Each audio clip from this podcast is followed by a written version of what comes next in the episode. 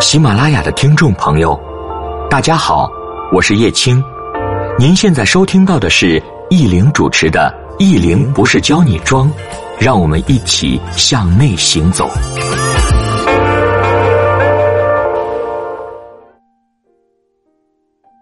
大家好，我是易玲，欢迎您的收听。我们今天给大家分享的文章题目是：品味到底要怎么提升？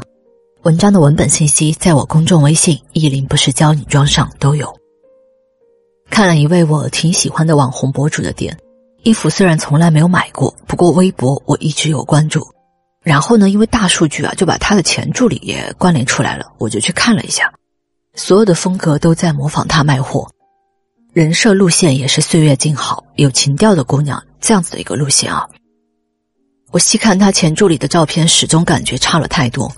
那位博主从写书开始我就关注过他，后来他举家搬迁去上海做了自媒体，遭遇渣男出轨，离婚后有段时间他的状态极差，他的好些粉丝在北京天安门前联合给他录制视频，鼓励他等。我想这些粉丝也是关注了他多年的朋友，某种意义上超越了博主和粉丝之间单纯的崇拜关系。后来定居日本，遇到良人。最近我看他忙着装修日本的房子，当然每个人都有自己的成长期，对于成长期的人来说都不容易啊。我不是说他助理不好，但是那位博主历经世事后的底气和品味，骨子里的东西真的不是他前助理可以学去的。所以美这件事儿和阅历真的有关系。为什么我觉得他前助理审美普通？我没记错的话，这个姑娘在他身边待了两三年。可能整个网红运营模式摸透了，照片怎么拍摄练好了，如何给粉丝呈现弄懂，但细节耐不住看。他每次的视频里妆容精致、风格统一、有辨识度的人，肯定不会乱换妆容风格。前助理的照片在美颜后，我几乎看不到特色。其他所谓的岁月静好的照片，只是照片，没有多少真正有底子的分享。那位博主四十多岁了，看着三十出头，状态极好，所以女性真的不用担心年纪，审美的段位可能真的到了一定年纪才会有的。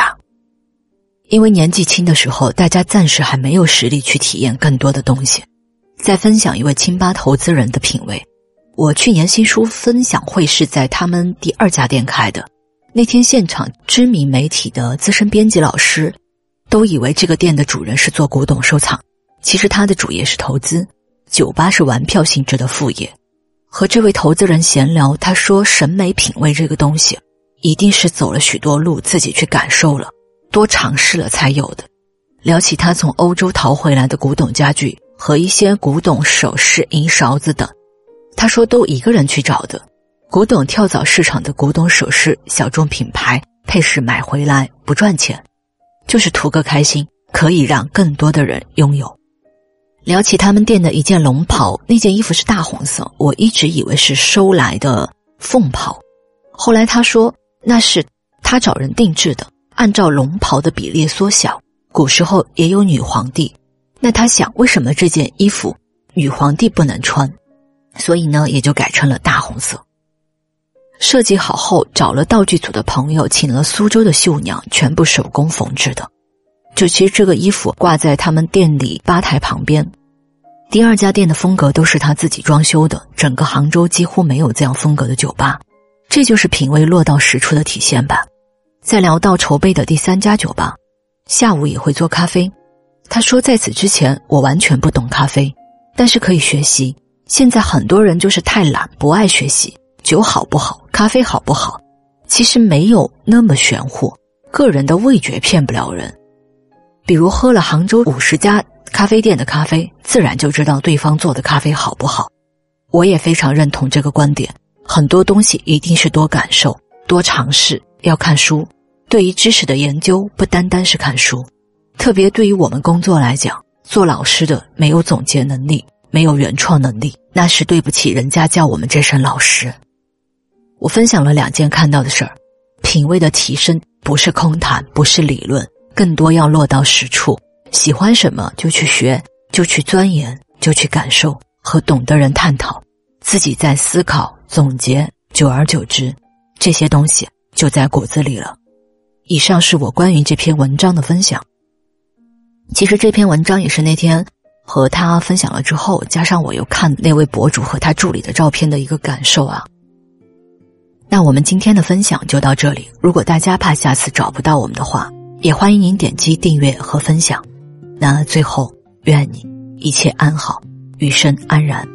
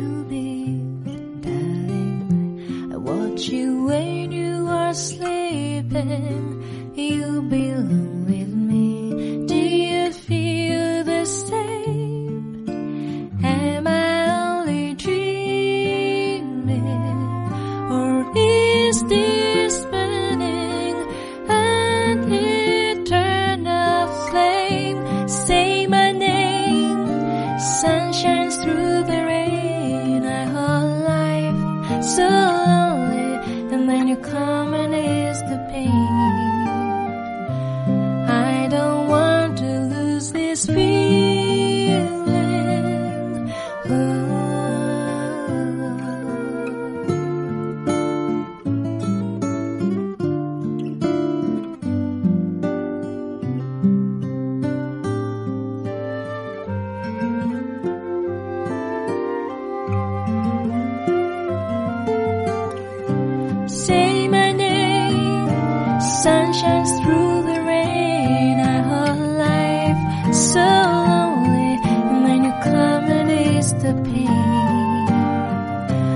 I don't want to lose this feeling. Oh,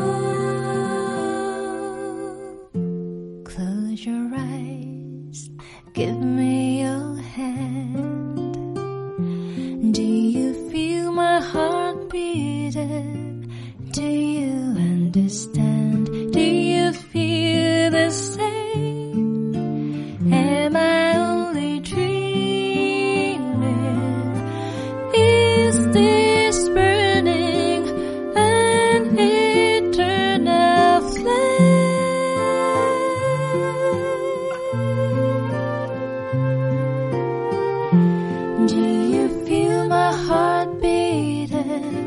Do you